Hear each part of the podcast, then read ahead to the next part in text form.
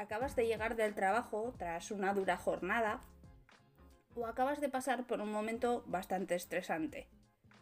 Son algunos ejemplos de lo que hace que puedas acudir rápidamente al refrigerador o a la despensa para comerte lo primero que pilles. Que si unas patatas por aquí, un poco de nocilla por allá, que si me pongo un vaso de leche y cereales hasta arriba, o incluso me como esa tableta de chocolate en un pispás.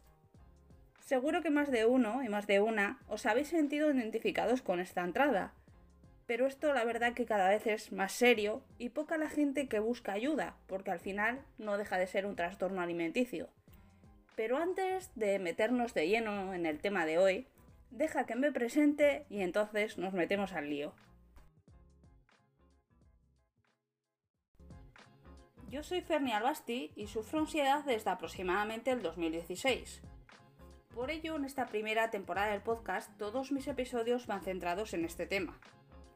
Y ahora sí, damos paso a lo que va a ser el episodio. Así que la primera pregunta que se nos pasa por la cabeza es ¿por qué? ¿Por qué nos da por comer? Así que te voy a contar sobre esto. Comer nos distrae de toda preocupación, y a esto le sumamos que nos produce una satisfacción momentánea. Incluso podemos decir que nos aporta paz de alguna, de alguna manera. Todo esto bajo un supuestamente entre comillas.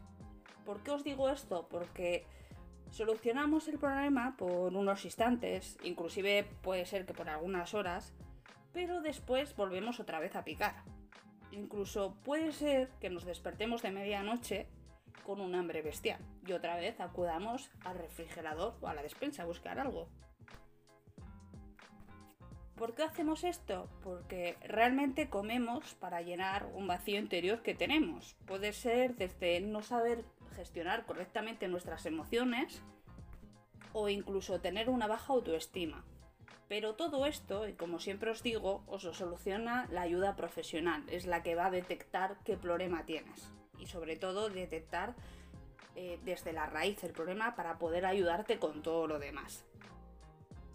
Mucha gente que me esté escuchando, que esté escuchando este episodio, se preguntará, ¿qué consecuencias puede tener comer compulsivamente o ansiedad por comer?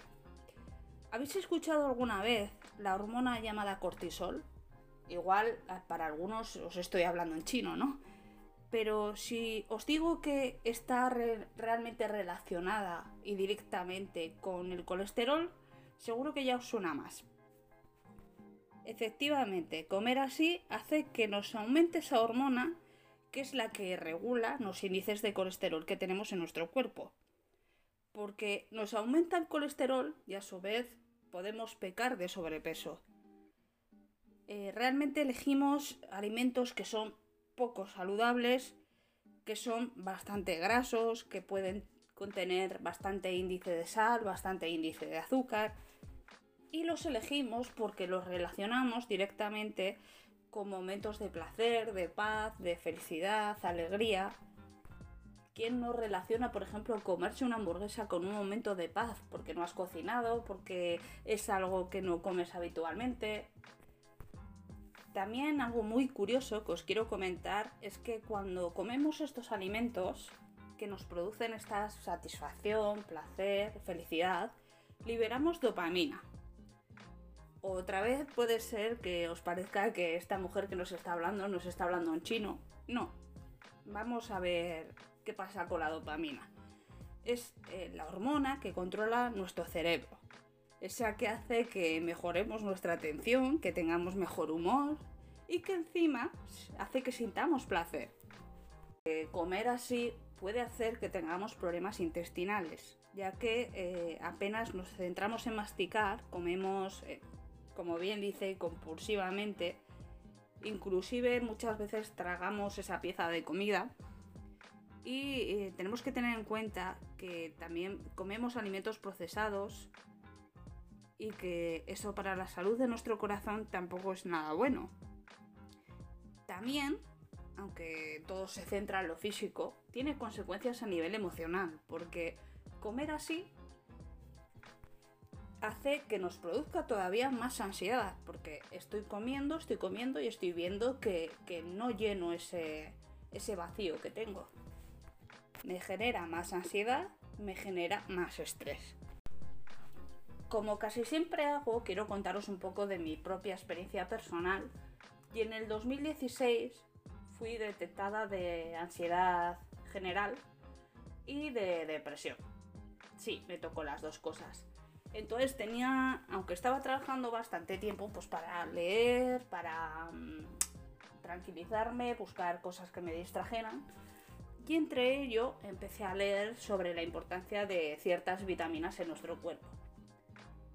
Todas no son tan importantes, entonces hoy vamos a hablar de las que yo considero personalmente más importantes para combatir la ansiedad y la depresión. Por un lado es muy importante el magnesio, ya que es el que regula esos niveles de cansancio o fatiga que tenemos en nuestro cuerpo. ¿Por qué os digo esto? Porque si estamos cansados, si estamos fatigados, vamos a tirar de lo primero que tengamos en casa o inclusive llamaremos pues para que nos traigan una hamburguesa, una pizza, productos que no son para nada saludables, que simplemente pasa eso, que nos aportan un momento de felicidad, un momento de placer, un momento de paz, pero realmente solo van a hacer pues que nos sintamos bien un momento y luego pues vamos a seguir cansados y vamos a seguir fatigados. Así que por favor, todos bien de magnesio en nuestro cuerpo. Por otro lado, la importancia de las vitaminas B. Voy a empezar con una que no es la más importante, pero sí que es importante, que es la vitamina B6. La vitamina B6 es muy importante para nuestro sistema nervioso hace que estemos en un estado pues, de, relajación, ¿no? Lo normal en, nuestro cuerpo, en nuestro cerebro, vaya. Seguro que habéis escuchado alguna vez que la vitamina B6 se puede encontrar en las nueces. Las nueces son buenas pues para la memoria, nada más lejos de la realidad. Pero no solo se puede encontrar la vitamina B6 en las nueces, la puedes encontrar en salmón, espinacas, así que si son dos cosas que te gustan, dale bien porque tiene B6. Otra vitamina importante, y esta se escucha hasta la saciedad, es la B12. Es la que reduce la ansiedad. Esta la tenéis que tener, vamos, grabada a fuego, ¿eh? Por favor.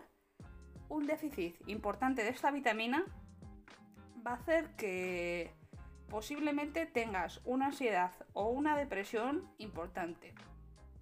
¿Dónde encontramos esta vitamina?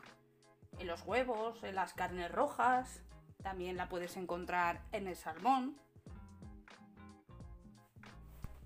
Por otro lado, otra vitamina que no, no se habla mucho de ella, pobrecita, es la vitamina D. Esta la podéis encontrar en champiñones, queso, atún, salmón. Y también a los Donald Trump, 15 eh, minutitos al sol te van a ayudar a ti y a tu cuerpo a no padecer ansiedad o depresión. O incluso si la tienes a reducirla. Y por último, una que para mí es muy importante, ya que cuando tenemos ansiedad carecemos de concentración o incluso sentimos que perdemos memoria, es la vitamina E. Esta vitamina se puede encontrar en los frutos secos, cacahuetes, a poder ser los que son de cáscara, que no estén muy, muy como digo yo, procesados, ¿no? Pues eh, con cáscara, ya os digo, muchísimo mejor. Aparte, brócoli, espinaca. En todos esos eh, alimentos podéis encontrar esta vitamina. Y ahora ya teniendo claro lo que nos puede provocar la ansiedad por comer, la importancia de tomar vitaminas, centrémonos en buscar la solución a este problema.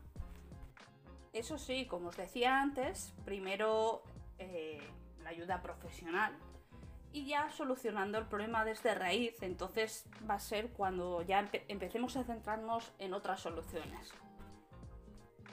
Como os decía, nada más y nada menos que aprender a gestionar nuestras emociones, por otro lado, hacer meditación también es muy bueno para aprender a controlar el hambre emocional. Sobre todo todo aquello que sea distraer a la mente y no centrarla en comer, comer, comer.